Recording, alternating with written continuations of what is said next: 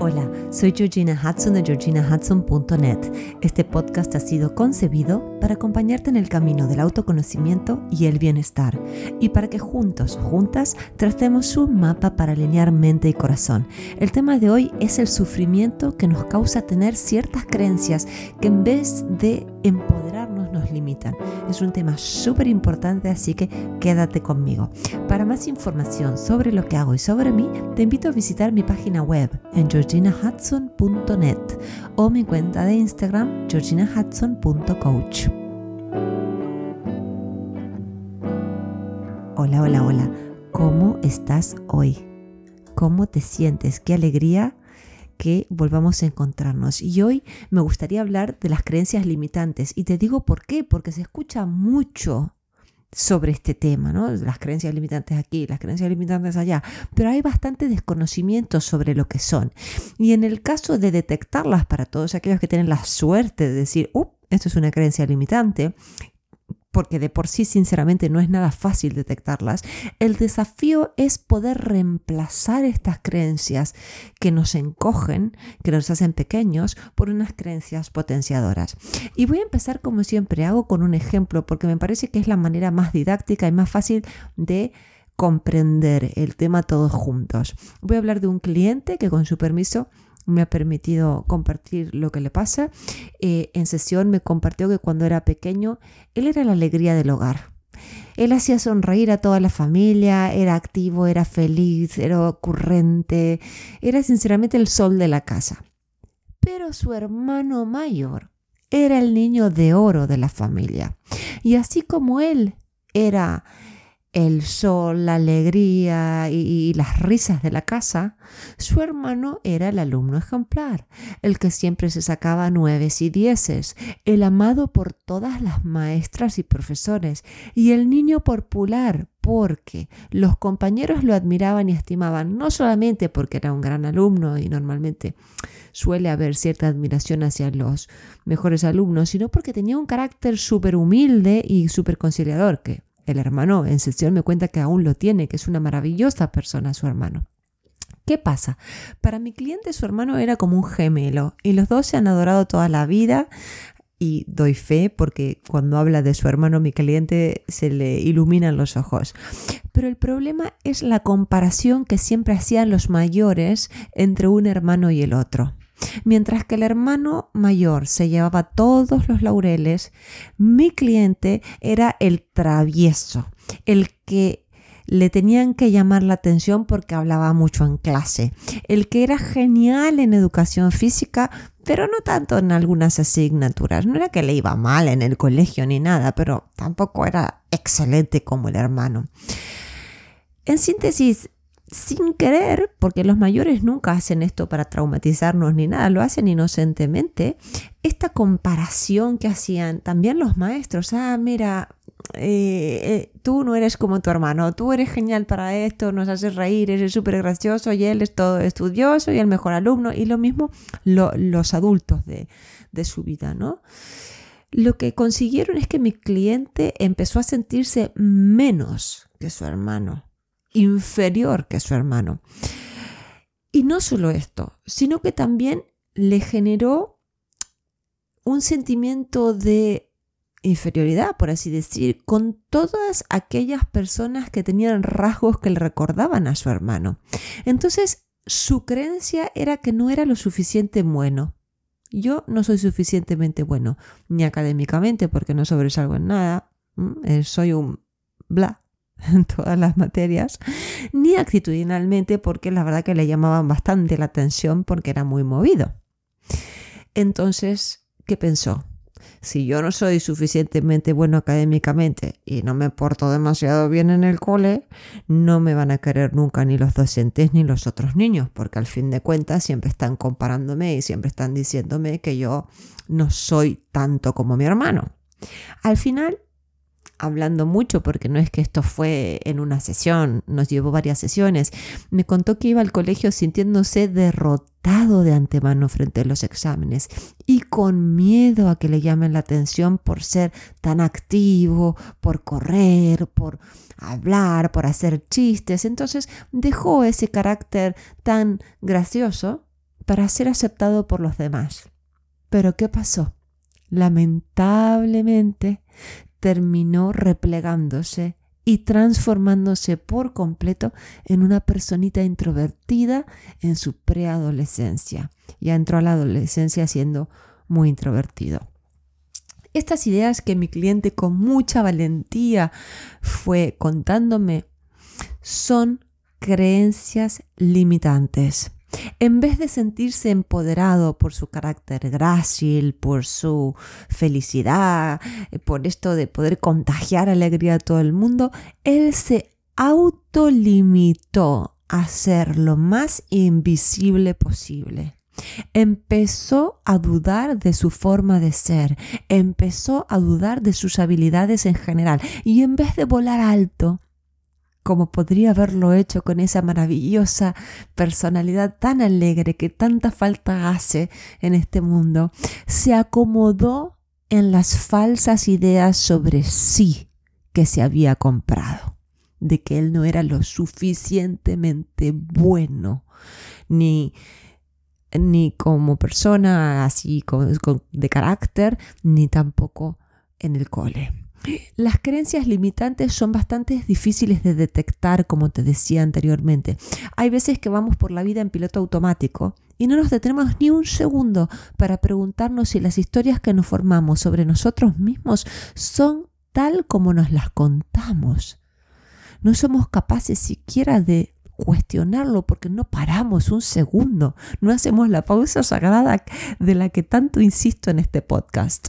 Entonces, la manera de desmantelar las creencias limitantes es como hizo mi cliente, empezando por compartir el malestar que ciertas situaciones nos hacen experimentar. Él, por ejemplo, empezó a sentirse incómodo en situaciones sociales donde no conocía del todo bien el grupo. Se quedaba callado, aun cuando tenía algo que compartir, ¿eh? pero prefería tomar un rol pasivo. Cuando los demás hablaban, él a lo mejor quería aportar algo, pero no decía nada por miedo a hacer el ridículo o que los demás reaccionaran mal a lo que él tenía por decir. Y lamentablemente empezó a recibir motes ¿no? de sus amigos y de sus pares como fulano de tal el introvertido, el tímido, el solitario y hasta el torpe socialmente. Sinceramente es muy doloroso, pero yo honro que haya sido capaz de contarme todo esto. Y la pena es que él, durante muchos años antes de llegar a nuestro espacio, también se identificó con esas creencias. Cuando él me compartió lo difícil que le resultaba tener amigos, una relación íntima y hasta disfrutar en sus pocas salidas, no tenía ni idea de lo que estaban, que lo estaban dominando sus creencias limitantes. Él pensó simplemente, bueno, soy así. Y necesito contactar a Georgina para superar mis, entre comillas, debilidades. Entonces, hay una cosa que complica el asunto de las creencias limitantes aún más. Muchas veces tratamos de arrancarnos la molestia que nos hacen sentir las creencias limitantes con actitudes que nos impiden desenvolvernos bien aún más. En el caso de este cliente dejó de salir, empezó a fumar muchísimo y a reaccionar irritado frente a la insistencia de sus amigos que lo querían y, y le querían que salga y no se quede tan encerrado. A lo mejor tu creencia es que no eres lo suficientemente lista o guapo o inteligente, entonces tratas de conseguir la aprobación de todos los demás intentando agradar y siendo siempre complaciente.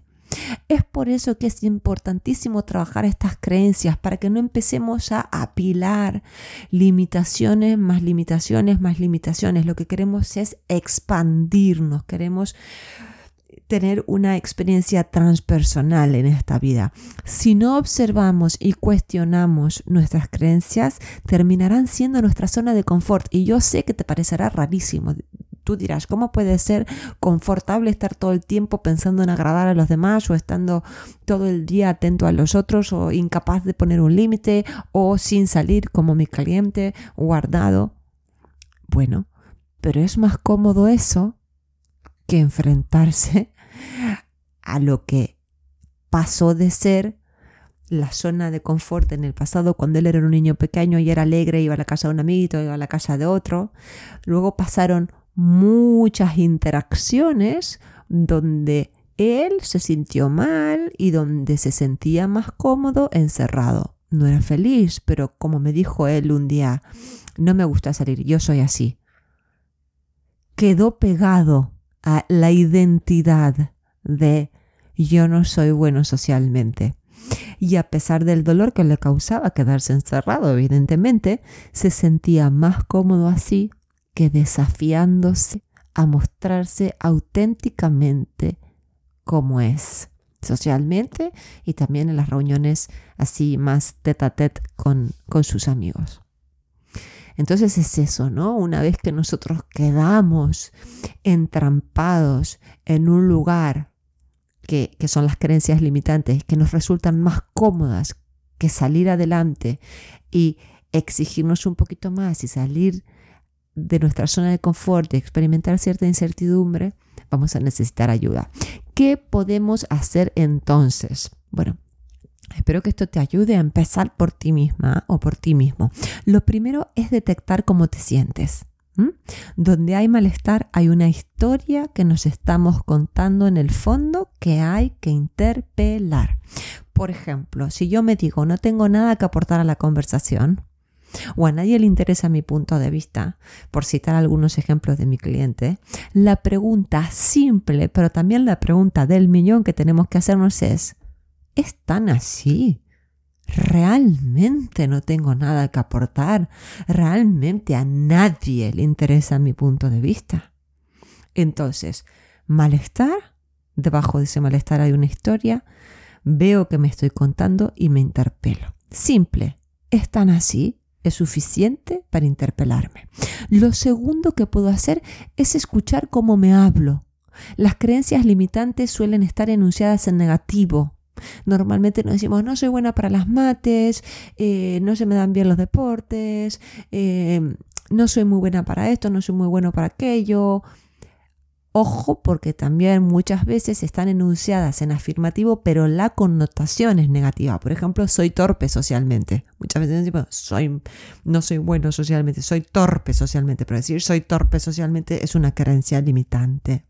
Si bien no aparece la palabra no en el enunciado, eh, la connotación no es positiva. En el artículo de Psicología y Mente que te comparto con el vínculo que verás eh, debajo del podcast, hay una larga lista de ejemplos de creencias limitantes que te vendrá bien leer para ver si te identificas con algunas de ellas y que para pueda y perdón, para que puedas desarrollar un ojo crítico que las puede interpelar como decíamos antes. Así que ve el enlace que te comparto y corrobora por tú misma o por tú mismo, porque realmente vale la pena. Y luego te voy a pasar ahora mismo cinco cosas fundamentales, cinco pasos que puedes llevar a cabo cuando te encuentres contándote una historia sobre ti mismo que te inhibe, que no te permite desenvolverte a tope, eh, al máximo.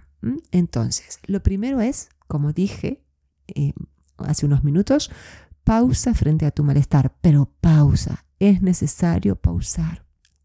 Obsérvate, ¿qué sientes a nivel físico y emocional? ¿Te duele la barriga? ¿Te duele la base de la garganta? ¿Te duele como la boca del estómago, el pecho? Ese es un indicador de malestar. Emocionalmente, ¿cómo te sientes? Cansado, quemada, ansiosa, estresado, otros signos de malestar. Y luego, fíjate mentalmente qué te estás repitiendo en esa cabeza, qué te estás diciendo.